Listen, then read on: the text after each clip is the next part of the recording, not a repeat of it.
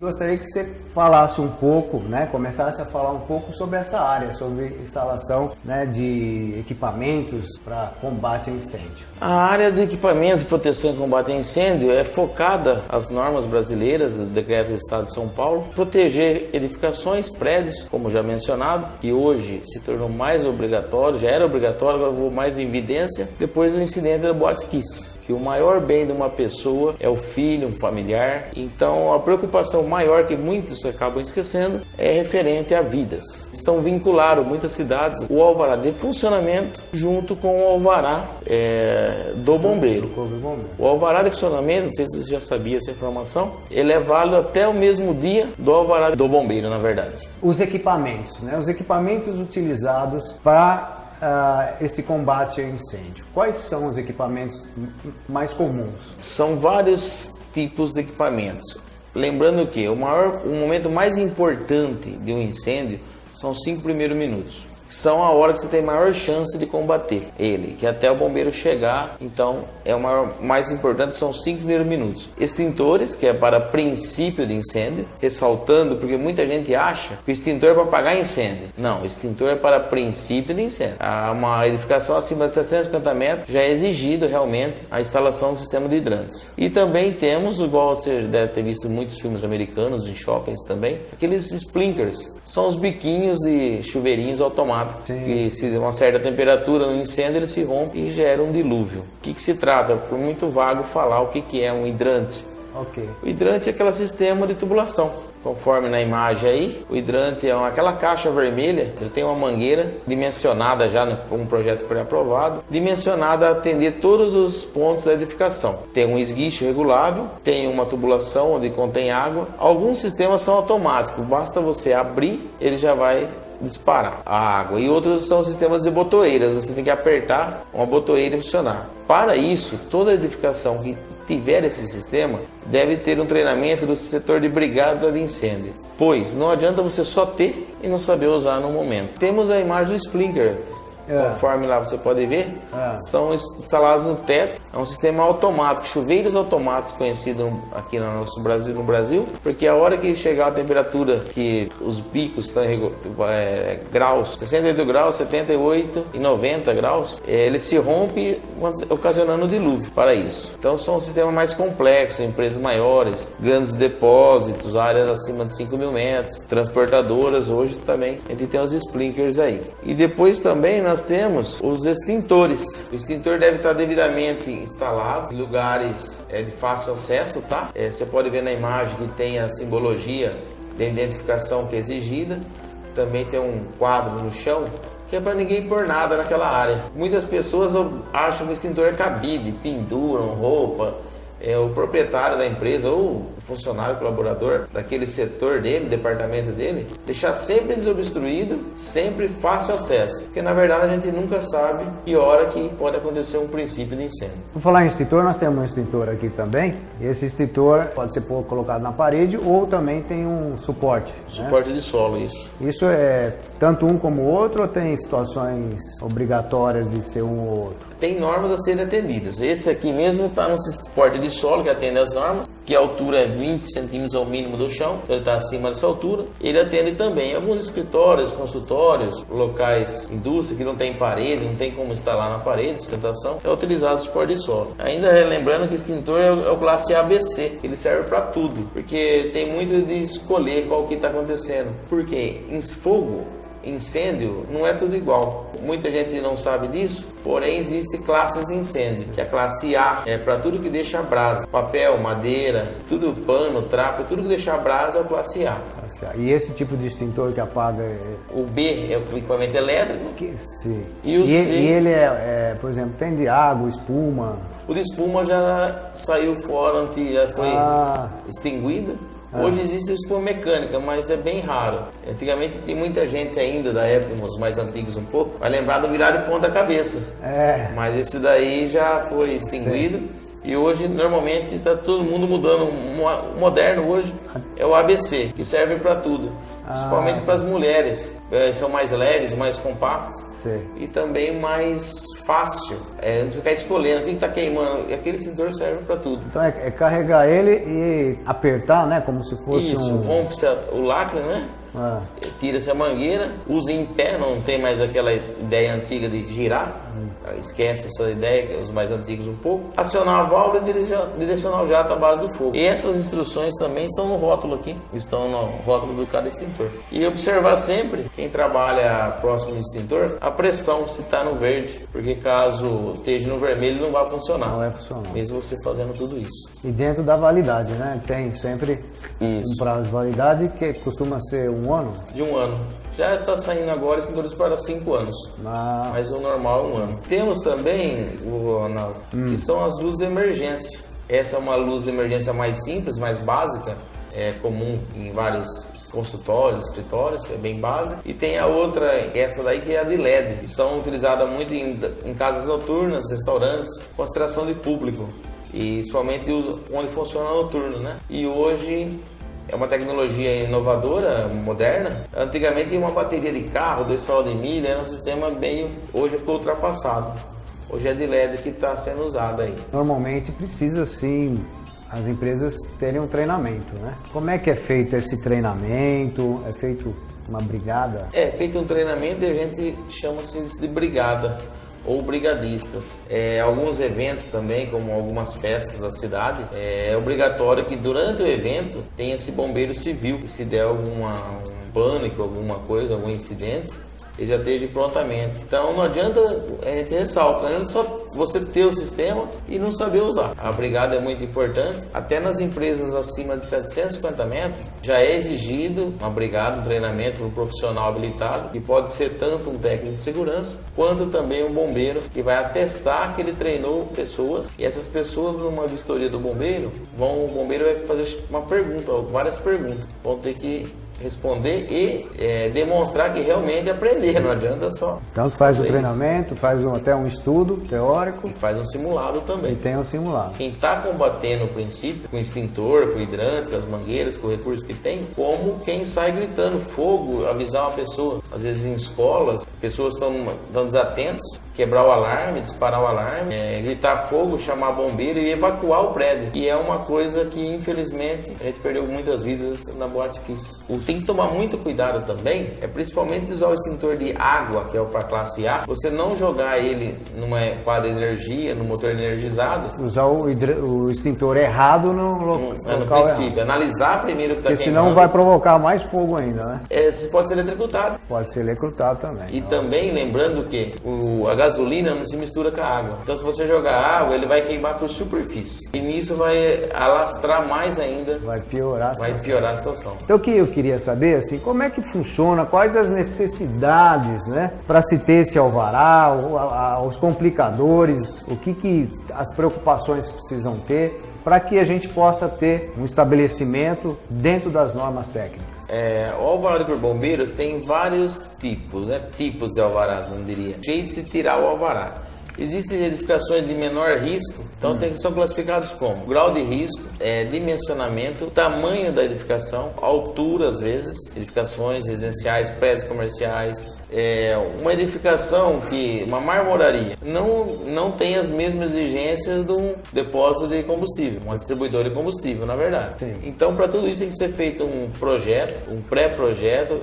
Algumas edificações, as maiores de 750 metros, é feito um croquis da edificação, com toda a simbologia, o dimensionamento, com os cálculos exigidos, com engenheiros devidamente habilitados, assinando, atestando isso. Então isso... sempre tem um engenheiro responsável por trás sobre todo tipo de estabelecimento que está, vamos dizer assim, se responsabilizando exclusivamente com a combate a incêndio. Acima de edificações de 200 metros quadrados, são exigidos uma ART. 200 metros? 200 metros quadrados. Aí vai ter um engenheiro atestando que aquelas edificações se enquadram dentro das normas do decreto vigente hoje do Corpo Bombeiro de São Paulo Bombeiro. Até 750 metros quadrados é uma exigência. Acima disso, muda-se aí, torna-se um projeto técnico completo. Aí tem, vai para São Paulo isso, coloca toda a simbologia, as proteções, ferro, uma marmoraria, é um tipo. Uma igreja, o maior princípio é evacuação, ah, é outro tipo. E assim subsequentemente. E alguns vão para São Paulo, dependendo do enquadramento. São Paulo analisa para ficar uniforme os projetos. Isso aí, alguns até 30 dias úteis para chegar a ser analisado. Por isso, né, Marcos, que a gente percebe a importância dessas coisas do projeto ser elaborado com antecedência. É, infelizmente, ainda ocorre algumas situações onde a pessoa vai se preocupar com isso depois da, até da obra pronta, né? ou, ou quando vai estar já para inaugurar o estabelecimento. Então, realmente, a gente percebe a importância, não, não porque demora o prazo, mas sim porque você tem que deixar o, ambi é, o ambiente, no caso, né, um comércio, uma indústria, em situações para que ocorra o menor risco possível de um, um incêndio. O, vamos dizer, acima de 750 metros quadrados, você tem uma obrigação maior, né? De, de, ter o hidrante, por exemplo. Isso. Numa situação que você disse sobre essa parte, por exemplo, do grau de risco por ser um posto combustível ou uma marmoraria, são situações diferentes. Então, por exemplo, é, é uma, pode ter uma mesma metragem com um outro ambiente comercial, né?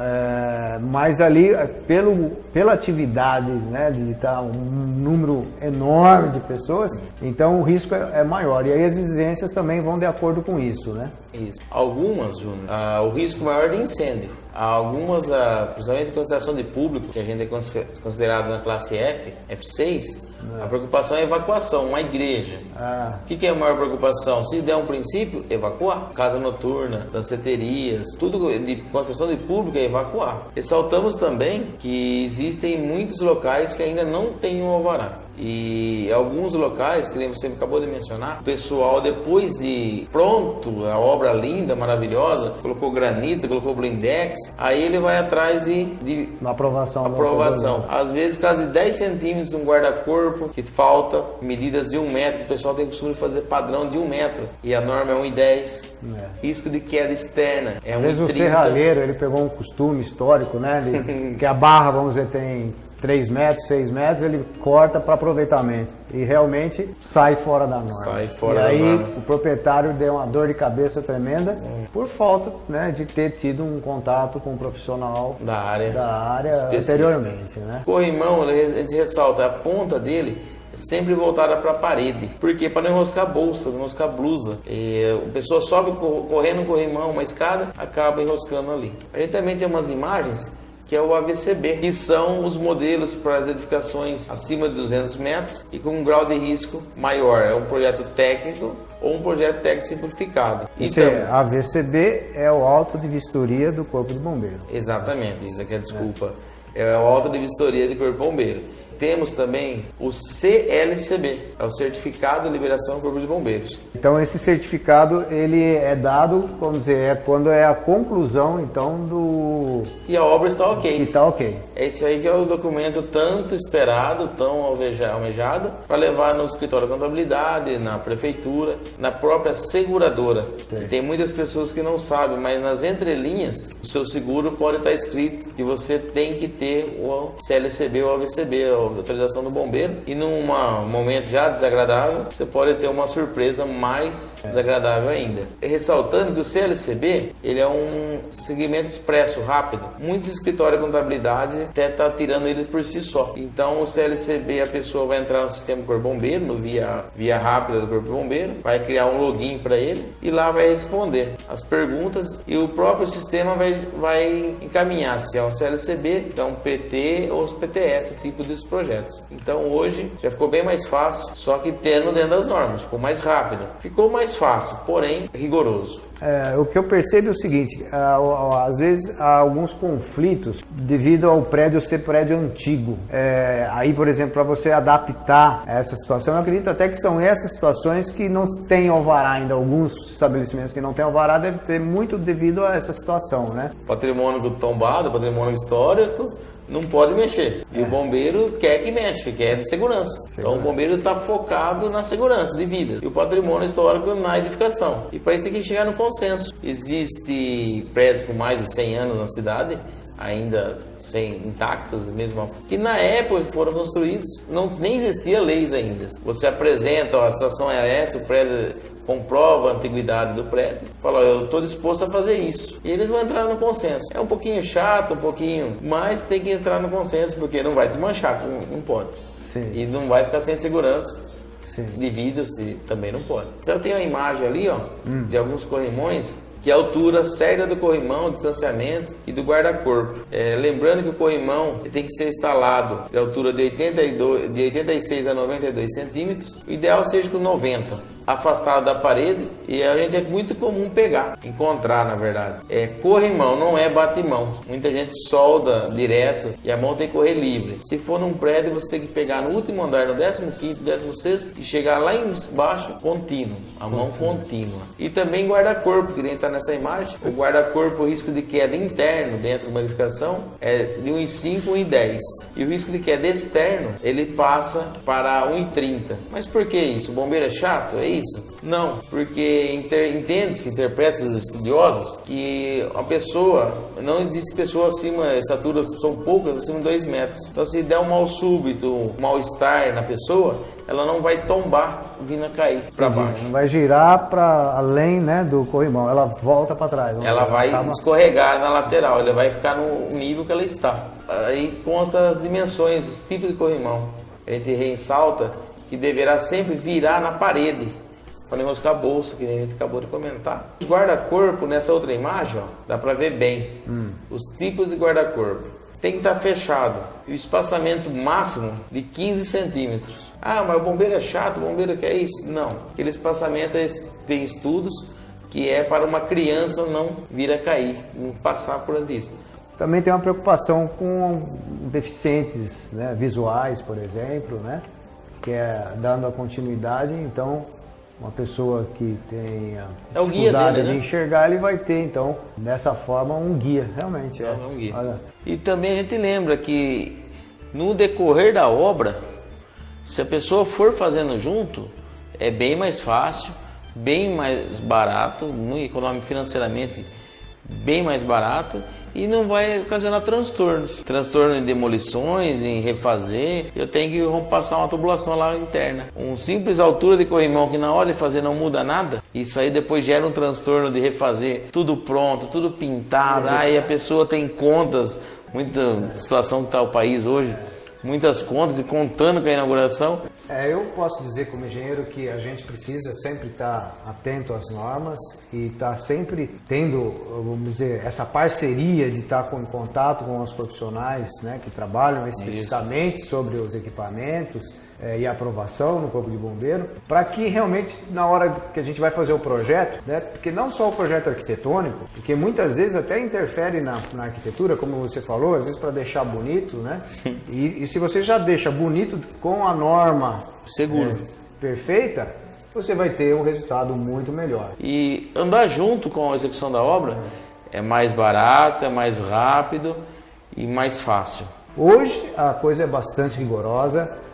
O, o funcionário, né, o, o, bombeiro, no caso, responsável pela aprovação do projeto, ele vai estar tá assinando e se responsabilizando com aquilo. Então, se acontecer alguma coisa e estiver fora da norma, esse, esse funcionário né, ele vai perder a tua função, vai perder teu cargo, vai ser penalizado por isso e pode ser até preso, expulso, expulso da corporação. Então, quer dizer, não existe mais um jeitinho. E a gente reitera mais uma vez, a gente ainda vai a algumas festas, alguns shows, que a saída de emergência está certinha. Só que tem uma barraca, tem um pipoqueiro na frente. Impedindo, então. E numa situação de emergência, que a gente nunca sabe quando vai acontecer, melhor que não aconteça, mas você não consegue sair. Ah, também travas antipânico com cadeado. Então, por exemplo, um, um supermercado ou um salão de lojas. De repente passa a ser uma boate. Então há necessidade de uma nova aprovação, porque aí você tem um redimensionamento né? Da, da, quantidade de pessoas. O prédio é o mesmo, porém o segmento mudou. Então descaracterizou aquele alvará de vistoria. E a gente lembra também, Júnior, aproveitando a deixa, que muitos prédios a pessoa fala assim: o de baixo é de um proprietário, o de cima é outro. Aí o de cima fala: ah, eu não preciso alvará, o de baixo precisa. O fogo não sabe de quem que é o prédio. Não adianta. Ter então, se tiver dois estabelecimentos que estão germinados, ou seja, que tem um telhado só que cobre os dois, eles têm que ser aprovados juntamente. Juntamente. juntamente. Às vezes, um, dá, um único não dá 650 metros. É. Os dois juntos dão. Passa a metragem Passa já a metragem. cai dentro da norma numa Do outra Exatamente. necessidade, né? Começa a ser umas exigências maiores, mas... Um outro enquadramento.